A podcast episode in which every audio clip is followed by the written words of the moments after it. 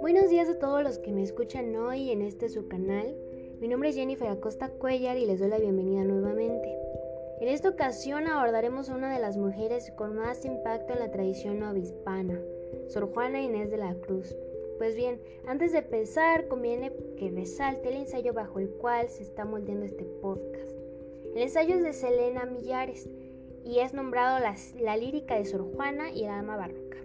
Sin más por el momento, comencemos. Es bien sabido que en la era barroca y la edad contemporánea las obras de Sor Juana han sido reestudiadas dado que han transitado y traspasado épocas. Y la realidad es que sus obras están dotadas de una presencia que parecía advertir la forma en que se está escribiendo hoy, así como hay una insólita actualidad que incluso en figuras como Octavio Paz sigue provocando fascinación como resultado esa tenaz y vívida forma de escribir de Sor Juana. Es bajo esta presencia en sus obras que se parece acusar una modernidad bajo una tonalidad barroca, por lo cual este podcast pretende exaltar y vislumbrar el genio singular que la prosa y la poesía de Sor Juana proyectan, adelantando temáticas y vertientes tempranas a su época. Pues bien, partamos entonces por plantear todo aquello que caracteriza el ímpetu intelectual y religioso de Sor Juana. De primer momento exaltemos su vocación por la modernidad inscrita en un modo barroco y el ejemplo claro es su primer sueño, en el que se aborda, y cito, el sueño y la muerte, alcanzándose por ese conocimiento poético la misma vivencia del conocimiento mágico. Cierro cita. Esto lo expresa José Lezama Lima, al vislumbrar que en Sor Juana Inés de la Cruz se articula el sintomático hermetismo y el tema moderno del viaje inmóvil y es que Sor Juana recuerda a este motivo clásico del viaje espiritual que se ofrece en obras como la Eneida Virgiliana, la Divina Comedia de Dante y los Sueños de Quevedo, para retratar este viaje evidente que se halla en la poesía no hispana, en su poesía, y en la que de acuerdo con José Gorostiza en sus notas sobre poesía, este motivo es, y cito, la fuerza del espíritu humano, que, inmóvil, crucificado en su profundo aislamiento, pueda amasar tesoros de sabiduría y trazarse caminos de salvación. Cierro cita. Con esto entendemos que para Sor Juana el camino al gran conocimiento del conocimiento es la, poesía, ya que gracias a ella podemos crear sin hacer, es decir, permanecer en nuestra casa y poder viajar.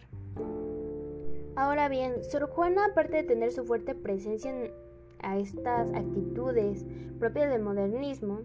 eh, despega también una inclusión de los síntomas que abrazan su época, tal como la crisis espiritual, el desequilibrio expresivo, la manifestación de los extremos entre lo humano y lo divino,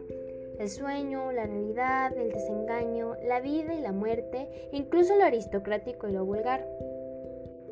De todas estas aproximaciones debe entenderse también que Sor Juana va a incorporar sus propias inquietudes intelectuales, y que en general no van a responder al arquetipo dominante de la pasión por las letras y la fe, sino que se desplazará a las propias excitaciones intelectuales, como lo llamaría Alfonso Reyes, por lo que para Sor Juana la belleza primera tendrá su valor en el intelecto, de modo que volvemos a resaltar esta actitud moderna, en especial el del carácter simbolista, puesto que Sor Juana entregará todo su intelecto a la sensualización del concepto y a los conceptos como cifras del pensamiento. Es con todo esto y con el afán de insistir en este pensamiento poético de Sor Juana, que tiene una actitud adelantada a sus tiempos, en que pretende introducir, no de forma gratuita, el hecho de que en su prosa, como respuesta a Sor Filotea, y en su poesía Primero Sueño, en el que Sor Juana advierte este conflicto de géneros, en el que las mujeres, con su presencia en aulas y salones, provocan inconvenientes con los varones.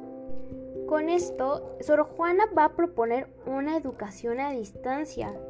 poniendo a tela de juicio eh, el anunciamiento del distance learning de nuestros tiempos. Pues bien, desglosaré entonces de mejor modo esta idea atrevida de que Sor Juana fungió no solo como defensora del estudio femenino, sino también como precursora de la teoría del distance learning Traigamos entonces eh, de cuenta nueva datos que nos permitan entender tal argumento. Recordando que en 1690, en el convento de San Jerónimo en la Ciudad de México, Sor Juan Inés hizo una crítica sobre el Sermón del Mandato escrito por el jesuita portugués Antonio Vieira. Aquí Sor Juana hace una crítica en un texto llamado Crisis sobre un sermón. Aquí recordemos que crisis y crítica eran sinónimos, eran tratados como sinónimos. Pues bien, en ese manuscrito en el que Sor Juana critica a uno de los jesuitas más importantes, eh, este manuscrito va a llegar a los oídos y a las manos de Manuel Fernández Santa Cruz en Puebla y lo va a publicar bajo el nombre de Carta Tenagórica. No sin antes también dejarle una carta a Sor Juana bajo el seudónimo de Sor Filotea. Esta carta se llama Carta de Sor Filotea. Aquí el obispo va a aparecer a alabar a Sor Juana comparándola con Atenea, mientras que al tiempo le sugiere escribir su autobiografía, dando esto como resultado la famosa carta o respuesta a Sor Filotea. De esta carta se desata una serie de temáticas impresionantes que hasta el día de hoy imperan. Sin embargo, retomaremos solo aquello que nos incumbe por el momento, trayendo tema el, el análisis de aquel momento en el que Sor Juana cita a San Pablo y lo aclara,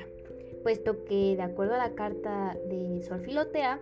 San Pablo expresa la prohibición de que las mujeres no enseñen. Sin embargo, Sor Juana va a aclarar que San Pablo no prohibía que las mujeres estudiaran para saber, sino que enseñaran. A lo que Sor Juana va a admitir que la mujer debe aprender en silencio, es decir, que la mujer no tiene que publicitarse desde los púlpitos, asumiendo así en un tono de desagrado que no es lícito que la mujer se monie desde el púlpito y cause conflicto con su presencia a los varones sino que propone que las mujeres estudien en privacidad, anunciando así la educación a distancia como solución al contacto presencial.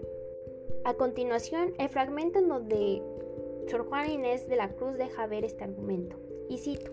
y no hallo yo que este modo de enseñar de hombres o mujeres pueda ser sin peligro si no es en el severo tribunal de un confesionario o en el distante docencia de los púlpitos o en el remoto conocimiento de los libros, pero no en el manoseo de las inmediaciones. Cierro cita. Esto nos trae a colación la, la, teoría del cuerpo del crítico Antonio Latorre, quien a través del poema de Primero Sueño nos hará entender que Sor Juana hace una descripción de cómo durante el sueño el cuerpo se pone, llamémoslo así, en automático, almacenando y procesando los datos que se obtienen de los sentidos mediante la memoria. Y no solo mientras se duerme, sino también se conjuga aquellos datos que se obtuvieron mientras estaba despierto, teniendo así que estos datos que la memoria humana combina recuerdos y deseo es similar a la de una computadora o bien aquí podemos emparentarla con el Big Data. Entonces, teniendo esta idea de, de, la docencia o del remoto conocimiento y de que el conocimiento puede emparentarse con el Big Data, tenemos que esta teoría sorjuaniana en que se supone que el acceso al gran conocimiento también está en el viaje inmóvil del sueño o en el abandono de la vida despierta racional, es que podríamos asumir que también se habla de un abandono a las incomodidades del contacto presencial vinculado con lo fisiológico, que bajo una postura platónica eh, podría decirse que se remite un cierto desprecio por lo corporal en virtud de lo cerebral teniendo así que al igual que el modo automático al dormir, el, alma racional que da órdenes automáticas al estar despierto podría representar en nuestra era digital esta renuncia a lo corpóreo eh, para un sometimiento tecnológico lo cual nos lleva de nuevo a la propuesta del distance learning o el aprendizaje virtual remoto, en el que, bueno, el aprendizaje virtual o remoto, en el que se renuncia a las incomodidades presenciales, o en palabras de Sor Juana, no en el manoseo de las inmediaciones, sino en el remoto conocimiento de los libros.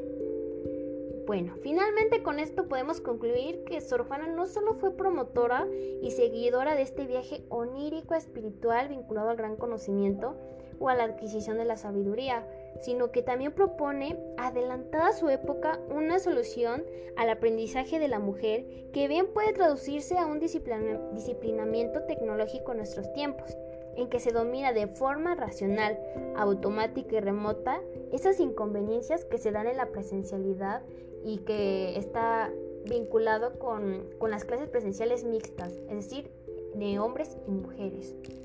Pues bien, es así como los invito a ustedes, mis escuchas, a reflexionar este interesante argumento del distance learning trasladado a una de nuestras figuras barrocas favoritas como lo es Sor Juana Inés de la Cruz. Sin más por el momento, agradezco su tiempo y espero que hayan disfrutado mucho este podcast. Les deseo un bonito día y nos estamos escuchando. Hasta luego.